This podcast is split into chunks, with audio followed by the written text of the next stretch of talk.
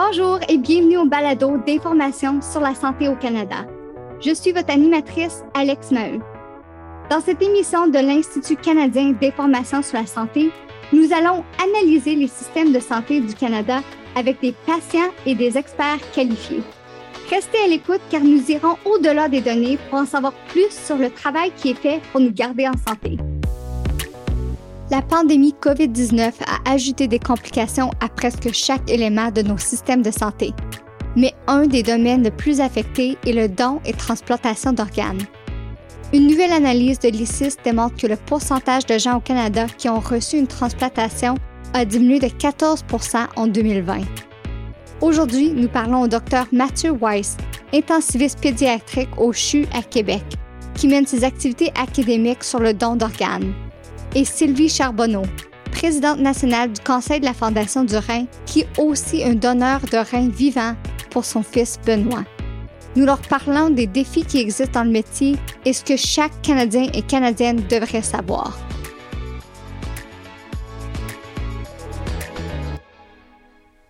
Bonjour Mathieu, bonjour Sylvie, bienvenue au balado. Bonjour. Bonjour, merci. Mathieu, je vais commencer avec vous. Vous êtes médecin spécialiste en soins critiques pédiatres, mais vous êtes aussi chercheur spécialisant en dons et transplantation d'organes. Pour aider à nos écouteurs à mieux comprendre le système des transplantations et peut-être pourquoi c'est plus difficile qu'on imaginerait, pourriez-vous nous expliquer un peu les plus gros défis à l'instant même dans le domaine? Mais c'est sûr qu'il y en a, il y en a plus de défis. Là. Comme vous savez, là, il y a des centaines de Canadiennes tout, euh, chaque année qui sont en attente des organes. Ben, et le plus fréquent, c'est les reins, mais aussi les foies, les poumons, les cœurs, les pancréas, les autres organes. Et euh, la raison principale qu'il y a du monde en attente, c'est parce qu'il n'y a pas assez de donneurs.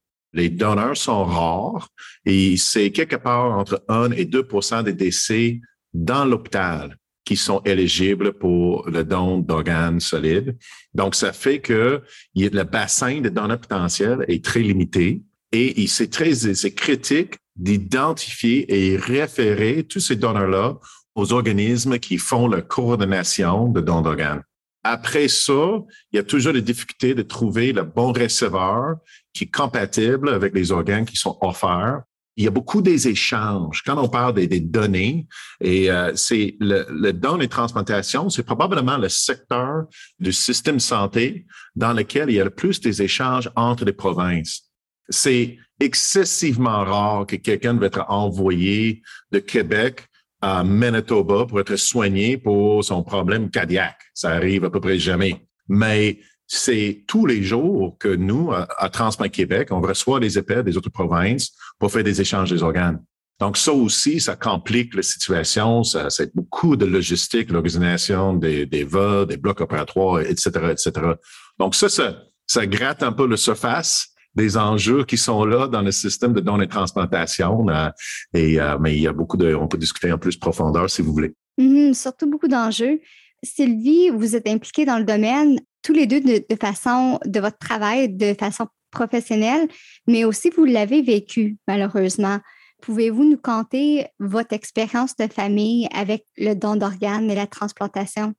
Oui, bien sûr. Alors, euh, moi, j'ai deux enfants, un grand garçon qui a maintenant 39 ans, une fille qui a 36 ans. C'était euh, deux enfants en santé. Euh, mon mari et moi, on a toujours dit qu'on était chanceux de ce côté-là. Deux athlètes, des jeunes qui ont fait beaucoup, beaucoup de natation. Et euh, à un moment donné, à, peu près à 22-23 ans, notre garçon a fait un épisode de haute pression. Surprise, euh, il a dû euh, aller à l'urgence de l'hôpital et à ce moment-là, le médecin lui avait dit qu'il était, il aimait pas beaucoup sa formule sanguine. Il était inquiet sur la, la, la fonction, sa fonction rénale. C'est resté comme ça. Puis finalement, à peu près, il y avait 27 ans, il y a eu beaucoup de douleurs à l'abdomen. Il s'est rendu à l'hôpital et euh, on lui a diagnostiqué une euh, maladie rénale, euh, une maladie congénitale, donc il était né avec cette maladie-là. Mais les maladies rénales, c'est silencieux. Hein? On sait seulement quand il est trop tard qu'on est malade. Alors, ses reins fonctionnaient à 25% et ce que le médecin lui avait dit à l'époque, c'est tu te diriges inévitablement vers la dialyse ou une greffe. Donc, euh, moi, à ce moment-là, je me suis portée volontaire pour lui donner un rein. En fait, mon mari et moi, on a été testés tous les deux, on était compatibles tous les deux. Mais pour toutes sortes de raisons, c'est finalement moi qui ai été le donneur. Donc, euh, en décembre 2012, je lui ai donné un rein. Ça s'est très bien passé. Euh, la procédure s'est très bien passée. Il faut, dire que pour euh, être un donneur, il faut être en santé. Hein. J'ai passé des examens médicaux. Euh, le processus a duré à peu près un an.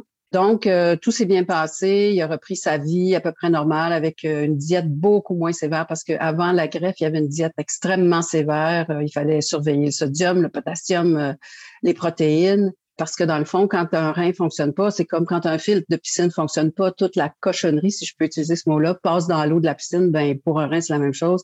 Il y a plein de choses qui devraient être bonnes pour nous, mais quand elles passent en trop, ben c'est pas bon pour l'organisme. Et d'ailleurs, à un moment donné, Benoît s'est retrouvé euh, à l'hôpital parce que son taux de potassium était tellement élevé qu'il était euh, à risque de faire un arrêt cardiaque. Tu sais, quand tu as 29 ans, puis tu te fais dire, tu pourrais faire un arrêt cardiaque dans les prochains, les, prochaines heures, prochains jours. C'est pas très, très rassurant, ni pour le jeune, puis c'est bien, bien inquiétant pour les parents. Tu sais, tu devrais pas penser à la mort quand tu as cet âge-là. Alors donc, si je reviens à la greffe, euh, ça s'est bien passé sur plusieurs années. Malheureusement, l'année passée, il a fait un rejet chronique. Donc, il a développé des anticorps qui ont fait que le rein, qui ont attaqué le rein que moi je lui ai donné. Ce qui fait qu'aujourd'hui, ben, ces deux reins à lui, ils fonctionnent plus depuis un bout de temps. Le rein que je lui ai donné fonctionne à peu près à 10% Et là, ben, il est en dialyse depuis le mois de juin. On espère trouver un autre donneur. On a testé plusieurs personnes dans la famille proche parce que c'est souvent la façon la plus facile de trouver quelqu'un de compatible. Malheureusement, à cause de son taux d'anticorps, on a trouvé personne qui est compatible. Et là, ma sœur et mon mari se sont portés volontaires, ont passé tous les examens, sont qualifiés pour être donneurs et vont faire partie du programme de dons croisés au Canada. Donc, comme euh, Mathieu le mentionnait, c'est un des endroits où il y a effectivement échange entre les, systèmes euh, de santé euh, des différentes provinces.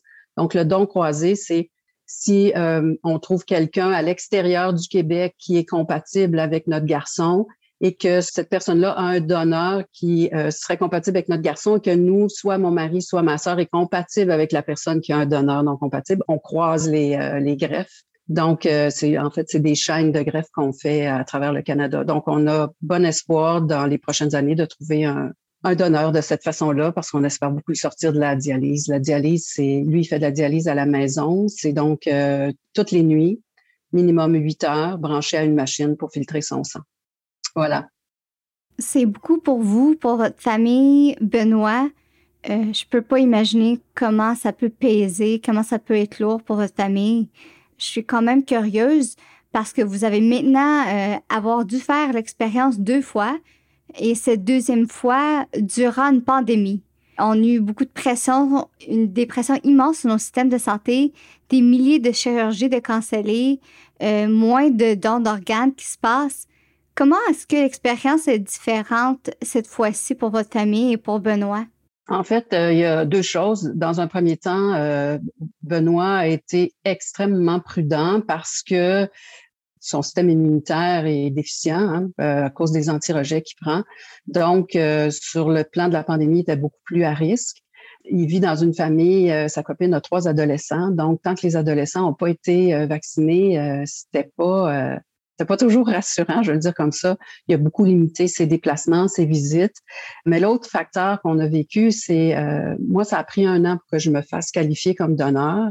Mon mari, ça va avoir été un petit peu plus long. Ma sœur, ça a été un petit peu plus rapide au moment où elle est rentrée dans le système, mais c'était difficile de, de, faire en sorte qu'elle ait ses premiers examens parce que les centres qui font les, euh, les évaluations des donneurs potentiels ben les, infirmières étaient pris ailleurs, euh, s'occuper de la pandémie, euh, les médecins la même chose. Donc, euh, on a vécu des hauts et des bas, des attentes. On est encore dans la pandémie, malgré le fait que Benoît soit vacciné, qu'il a eu sa troisième dose. Euh, c'est toujours inquiétant parce que c'est des gens qui sont fragiles sur le plan de la santé. Donc, c'est toujours inquiétant. Mathieu, pour toi, quand tu entends les histoires de Sylvie et de Benoît, si on peut entrer dans les détails que vous avez mentionnés avant, c'est quoi les problèmes, les obstacles du système qu'on a besoin de surmonter pour s'assurer que les personnes comme Benoît aient accès aux organes qu'ils ont besoin? Mais en fait, pour le lier avec euh, ce qui est possible avec un organisme comme KRI, avec les données, je pense que un des leçons les plus importantes qu'on a appris pendant la pandémie, c'est l'importance des données et les données qu'on n'avait pas facilement ici au Canada. Comme Sylvie vient de mentionner, la pandémie, bon, évidemment, ça a bouleversé tout le système de santé au total, mais y compris le système de données de transplantation. Mais ce qui n'était pas évident euh, et qui n'est toujours pas tout à fait évident pendant la, pandémie, c'est pourquoi. Donc, c'est facile de savoir qu'on avait moins de greffes. Ok, ça c'est quelque chose qui est facilement mesurable.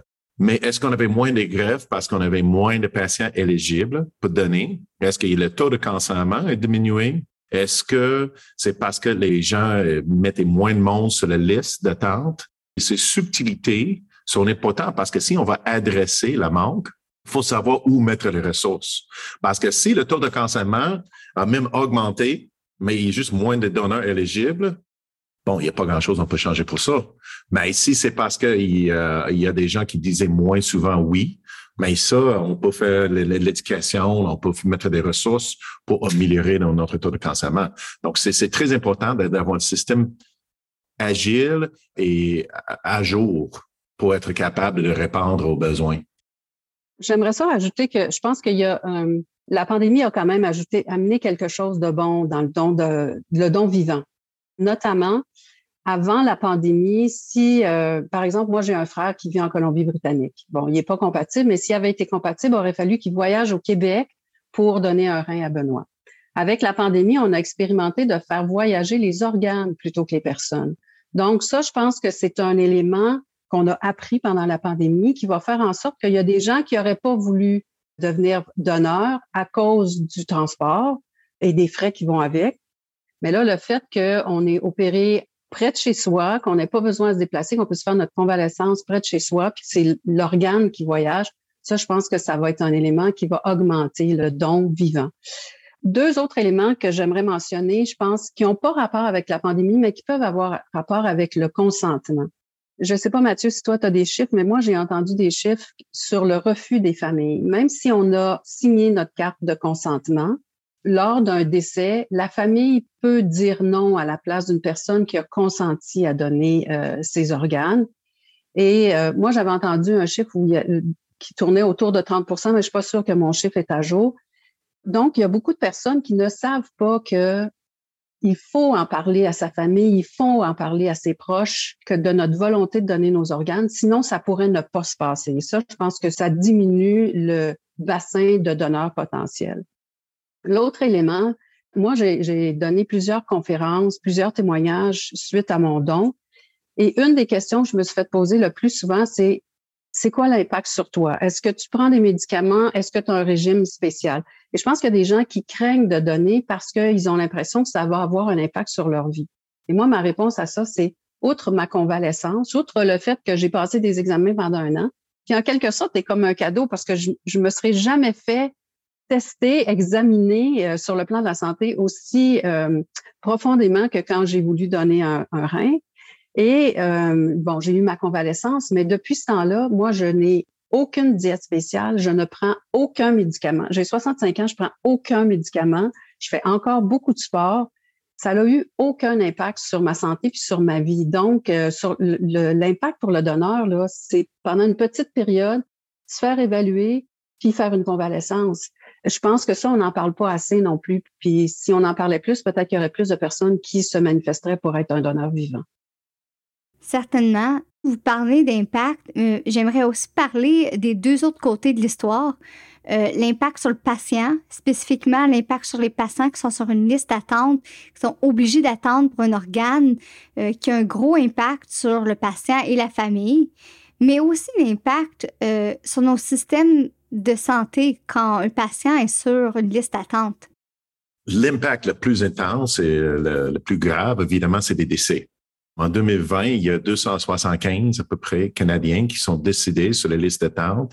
Et même ça, c'est probablement pas tout le monde euh, qui devrait être compté parce que malheureusement, il y a des gens sur la liste d'attente qui deviennent tellement malades qu'ils sont retirés de la liste d'attente avant qu'ils décèdent parce qu'ils sont trop malades pour recevoir un organe. Donc, le vrai chiffre, on ne sait même pas exactement combien de monde qui peut être euh, euh, aidé. Mais comme vous dites, là, c'est, ça, c'est juste l'issue le plus grave, mais il y a plein d'autres effets négatifs. Comme Sylvie vient de mentionner, le monde est, euh, qui attend des reins, là, ils sont branchés sur la machine pendant 4, 6, 8 heures par jour. OK? C'est quasiment impossible d'avoir un emploi. Euh, c'est sûrement pas un emploi exigeant.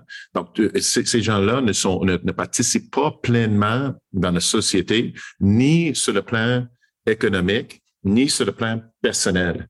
Euh, donc, ça, c'est un impact majeur pour notre société. Et c'est le don et la transplantation, c'est un des rares exemples dans le système de santé parce que où tu peux sauver à la fois l'argent et les vies. Souvent, tu peux payer un traitement et ça va, ça va coûter, mais tu auras l'impact, c'est tu sauves des vies, tu, sauves des années en santé.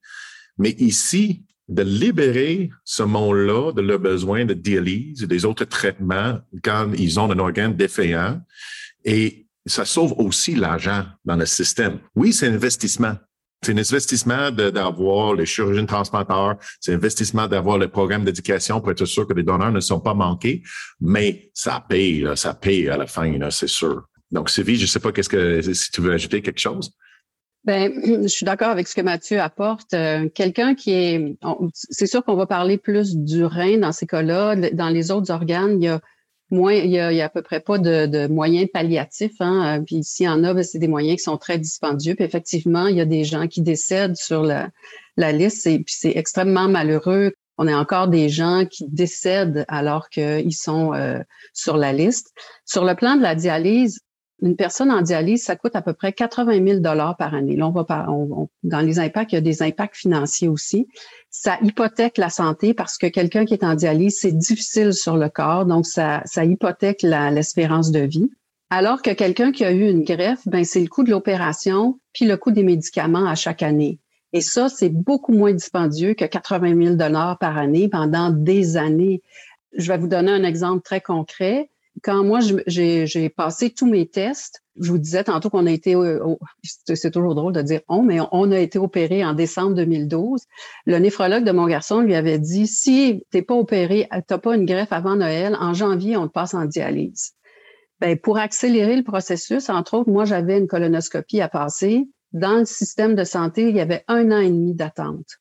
Moi, je suis allée au privé, j'ai payé 500 dollars. Ça me dérangeait pas de le payer parce que j'ai eu une colonoscopie en dedans de 10 jours. Et ça, ça a fait que Benoît n'est pas allé en dialyse pendant un an. Parce que si j'avais attendu un an pour aller passer ma colonoscopie, ben il aurait été un an en dialyse. Donc, on, prend 500 dollars pour un examen versus 80 000 dollars pendant un an de dialyse.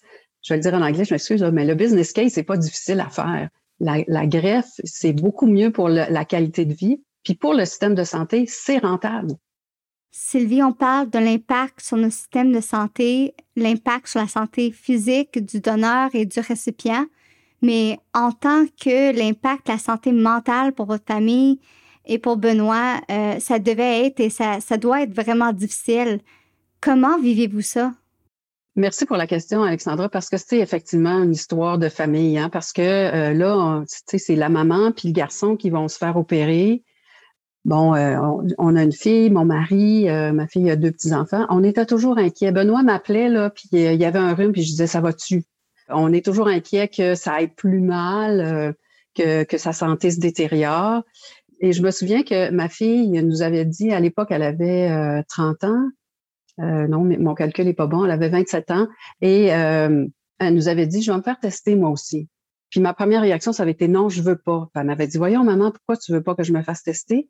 Puis je lui avais dit, je peux pas imaginer mes deux enfants sur la table d'opération en même temps. Je pense que comme, comme maman, là, je vais, je vais être tellement anxieuse, tellement stressée, je peux pas imaginer ça. Puis quand je lui ai dit ça, j'ai réalisé que pour elle, puis pour mon mari, je leur demandais que la maman et le frère ou la conjointe et le fils soient sur la table d'opération en même temps.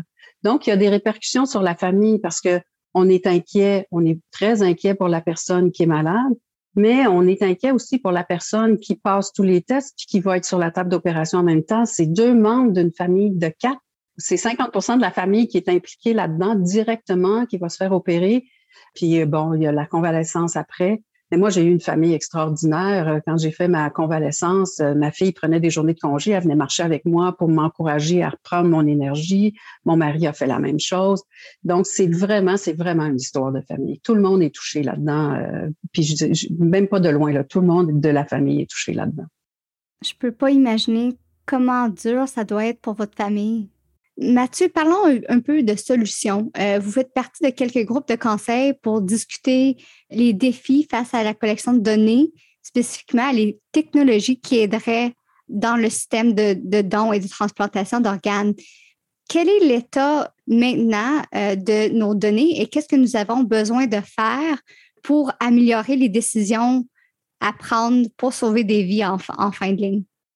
Mais c'est sûr qu'on peut diviser ça dans les, solutions qui, touchent plutôt les solutions de dons et plutôt des solutions de transplantation et aussi dons vivants. Okay? Parce que c'est deux catégories un peu différentes. Les besoins des données euh, sont, différents aussi. C'est sûr que ce qui touche le don est à la fois compliqué, mais à la fois beaucoup plus simple que le côté transplantation. Et ça, c'est parce que les données de dons, là, quand les références pour un donneur potentiel, ça passe tous par les, euh, les organismes, on appelle les ODO, les organismes de dons d'organes, dans les, les, différentes provinces. Et là, il y en a juste 13, OK, donc au Canada. Et il y en a qui ont déjà une plateforme logicielle qui est commune entre eux. Évidemment, ça ne se parle pas facilement encore, mais ça, c'est du travail de, de et euh, Canada Health InfoWays, d'aider ces plateformes à se parler plus. Mais il y, a des, il y a des autres provinces qui n'ont pas une solution logicielle facile. Donc, les données sont soit sur papier, soit sur des systèmes maison. Donc, c'est sûr que d'avoir tout le monde avec à la fois une solution technique qui peut partager facilement les données, juste au côté technique, mais aussi que tout le monde a les mêmes définitions. Parce que ça aussi, c'est, c'est est-ce que un donneur de potentiel est défini dans une manière pareille en Ontario, en Manitoba, en, Nouvelle-Écosse? Ça, c'est comme un gros défi. Donc, ça, c'est comme des, les, solutions qui sont actuellement cherchées par KAI et Canada Health InfoWays, de mettre tout le monde sur le même étage côté définition, mais aussi les plateformes techniques. Mais quand je dis que le, le, le problème est plus intense côté transplantation, ça, c'est parce que les programmes de transplantation, ça, c'est, ils sont tous basés dans les hôpitaux. Et il y en a des douzaines au travers le, le pays. Ils ont tous les systèmes souvent maison ou souvent c'est un hôpital qui utilise un système, un logiciel. La disparité, donc c'est comme, est-ce qu'ils ont des données pour, parce que ce qu'on voudrait idéalement, c'est d'être capable de, faire le lien entre un tel type de donneur qui était greffé dans un tel type de personne et c'est quoi le, les, euh, le, fonction de ces organes qui étaient greffés un, trois, cinq, dix ans plus tard. Mais il faut, euh, il faut que ces données soient stockées dans une manière euh, qui permet le partage et aussi que encore les définitions soient standardisées. Donc, ça, c'est un gros défi au travers le, pays. Là. Donc, euh, je dirais que ça, c'est les, les défis principaux. Est-ce qu'il y a aussi peut-être des politiques à travers le pays qui peuvent aider à avancer ces technologies, avancer ces systèmes? Mais c'est sûr que le partage de données, là, c'est gros. C'est on est tous sensibles, on comprend bien les, lois sur la confidentialité et la vie privée pour les patients. On ne veut jamais partager, disons, des données avec des, compagnies, des entreprises qui vont essayer de, de faire un profit avec les données privées d'un patient. En même temps, c'est les échanges entre les provinces avec des organismes de, de données de transplantation comme Transplant Québec ou BC Transplant en, en Colombie-Britannique. Mais il faut que ce soit facilité parce que c'est euh, le seul moyen de, de maximiser l'utilité d'un donneur potentiel, soit euh, vivant ou soit décidé, c'est de trouver le bon receveur qui est compatible avec ces gens-là. Et, et c'est euh, littéralement par euh, jusque cette année, il y a des coordinateurs de dons qui sont obligés d'envoyer des fax dans des provinces variées parce qu'on n'est pas sur la même plateforme. C'est pas, c'est, on penserait que si j'avais un donneur potentiel, ce serait facile de juste taper sur un bouton après que les données sont recrutées dans notre système et de faire un bouton et c'est envoyé partout dans le pays. Mais c'est pas toujours aussi facile que ça. Donc, c'est juste de, faciliter les politiques qui permettent les échanges de données entre les organismes. Ça, c'est à la base quelque chose de très important. j'ai une question à poser à tous les deux. Sylvie, pour toi, je sais que tu es très impliquée avec la Fondation du Rhin, mais du côté du patient, qu'est-ce que vous voudriez dire au docteur? Et ensuite, Mathieu, quel message aimerais-tu donner aux patients euh, sur votre côté de l'expérience? Et eh là là. Euh, je pense que ce que j'aimerais dire à un docteur qui euh, fait une greffe ou qui évalue un, un receveur ou un donneur, c'est, je le dis, puis en même temps, je le sais que ça les préoccupe, c'est l'attente. L'attente est très difficile. Le, temps d'évaluation d'un donneur vivant, le temps d'évaluation d'un receveur aussi, hein, parce que le receveur est aussi évalué, l'anxiété que ça cause, euh, le stress que ça cause. Si on avait les données, puis si je pense que les équipes médicales se mettaient ensemble, peut-être s'il y avait une meilleure coordination, on pourrait passer à travers le processus plus rapidement l'attente est vraiment très, très difficile. Puis c'est sûr que, tu sais, nous, on est un patient sur une quantité de patients que ces médecins-là voient, mais euh, c'est difficile pour le patient, le donneur, c'est difficile pour le receveur, c'est difficile pour la famille. Donc, plus on va pouvoir mettre nos énergies à réduire le temps d'attente d'une personne, euh, soit sur la liste d'attente, soit sur la, la, dans la période d'évaluation pour un don vivant, je pense que tout le monde va être gagnant là-dedans. Mathieu, s'il y avait un message à, donner aux patients euh, que vous n'avez pas toujours l'opportunité à parler, qu'est-ce que vous diriez? Ben, moi, je, veux juste faire écho à un point que Sylvie a fait tantôt, là, qui est d'en parler avec vos proches. Parce que c'est sûr que c'est euh, le, moment où, euh, où vous êtes un donneur potentiel, mais vous êtes inconscient. Vous avez eu une grosse blessure. Vous n'êtes pas capable de parler pour vous-même. Donc, si vos proches savent que le don d'organes était important pour vous, mais ça fait que cette décision est déjà prise. Il y aura tellement des autres affaires. Il y a toutes les émotions que la personne a eu une blessure grave et dans un coma. Vous ne voulez pas partir aussi à don d'organes. Vous voulez qu'il y ait au moins une décision qui est juste simple. C'est fait. Et comme ça, vous pouvez euh, mettre votre énergie et, euh, euh, et vos émotions ailleurs là, pour prendre des autres décisions qui sont tous bouleversantes et difficiles. Je suis tout à fait d'accord avec Mathieu. Je pense qu'un des messages importants aux familles, c'est parlez-en avant, parce que pendant que vous êtes dans une situation critique, les émotions prennent le dessus, puis c'est pas le temps de parler de ça, puis on n'a pas envie de parler de ça. Donc, c'est important que on soit au clair dans nos familles avant qu'arrive un événement. Puis parler du don d'organes, ça fait pas mourir. Moi, je dis, euh, euh, ben, c'est sûr qu'elle elle, soutient aussi, mais je dis à ma femme que si jamais je suis dans une situation où je peux te donner et elle dit non, je vais l'hanter le restant de ses jours. C'est drôle, Mathieu, parce que j'ai dit la même chose à ma famille. Je vais venir vous, vous hanter pour le reste de vos jours. Mais, sur cette note, euh, Sylvie, merci d'avoir partagé votre histoire avec nous. On, pense à, toi et à Benoît. Et Mathieu, merci d'avoir été ici pour nous aider à mieux comprendre le système et comment on peut avancer. Merci à vous. Merci. C'est un beau cadeau à faire. C'est un beau cadeau à la vie. Merci. Suite à l'enregistrement de cette entrevue, nous avons eu la merveilleuse nouvelle que le fils de Sylvie, Benoît, a reçu la greffe d'un rein. Nous souhaitons à Benoît une bonne récupération et nos meilleurs souhaits à la famille. Merci d'avoir été à l'écoute. Revenez-nous la prochaine fois quand nous nous présenterons d'autres sujets et perspectives de santé intéressants. Pour en savoir plus sur les CIS, consultez notre site web icis.ca. Si vous avez apprécié notre discussion d'aujourd'hui, abonnez-vous à notre balado et suivez-nous sur nos réseaux sociaux. Cette émission a été produite par Megan Foreman et notre producteur exécutif est Jonathan Cooline. Ici Alex Maheu. À la prochaine.